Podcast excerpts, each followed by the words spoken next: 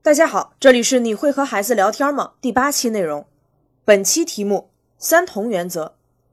整理版资料在科学家长官微信公众号回复关键词获得。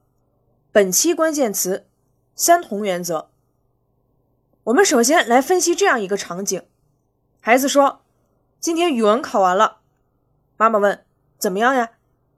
孩子说，不太好，作文写跑题了。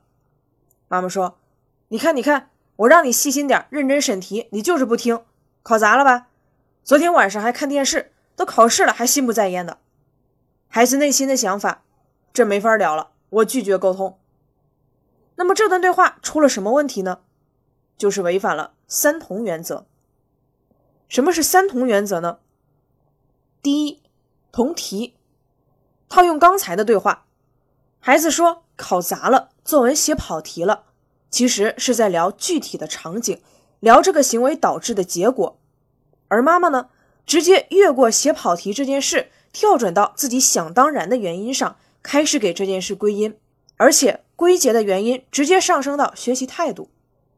乍一听，母子俩聊的是一件事，但事实上，孩子说的是跑题，妈妈说的是学习不努力，做事不细心，两个人说的根本就不是一个事儿，并不是一个话题。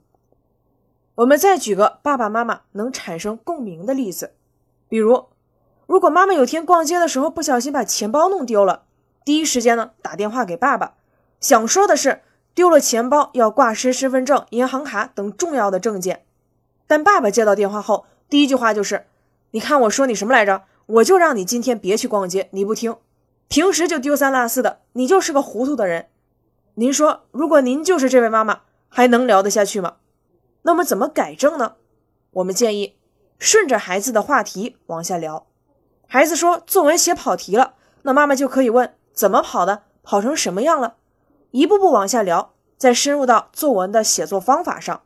即使这个时候再归结为不认真、不细心，孩子也觉得有道理。所以接茬聊，而不是另起话题，就是所谓的同题。第二，同情，这个情是情绪、情感。不是平时讲的同情可怜。孩子回家后主动和妈妈说作文写跑题了这件事，这时候他的心情是什么样呢？我想应该是郁闷纠结，而且伴随着自责和不安。即使妈妈不说话，孩子内心的情绪已经很低落了。这时候如果妈妈还不理解自己，还要再施加一层压力，不吵起来就怪了。怎么改正呢？我们建议先观察孩子的情绪。让他把情绪表达出来，和孩子的情绪同步。您可以假设自己就是孩子的处境，您会说什么呢？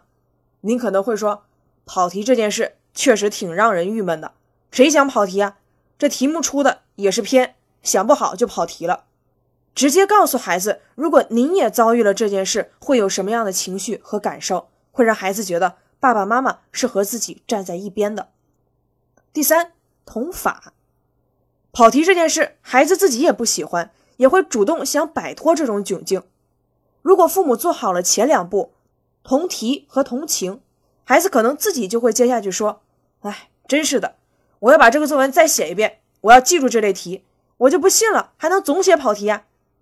您看，其实孩子自己是有解决办法的，所以这个时候，爸爸妈妈只需要就事论事，引导孩子主动找到解决办法就可以了。而不要就事论理，用一些无法落实的道理教条灌输给孩子，比如跟孩子说：“你以后要多努力啊，要紧张起来啊。”这些对于孩子是于事无补的，只会引起矛盾。我们虽然鼓励父母帮助孩子归因，但即使归因统一，解决办法也不一定相同。思考之道不同，解决之法就不同。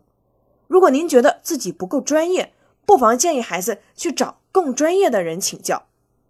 总结下今天的内容，在和孩子聊天的时候，父母要注意三同原则：第一，同题，接茬聊而不是另起话题；第二，同情，和孩子一起表达相同的情绪感受；第三，同法，鼓励孩子自己找到解决办法。最后留一个测试：如果孩子跟您说“我想打会儿游戏”，那么符合三同原则的聊天是什么样子呢？一般的家长又会说什么呢？别忘了我们的微信公众号关键词回复哦。今天的分享就到这里，明天同一时间同一频道，我们不见不散。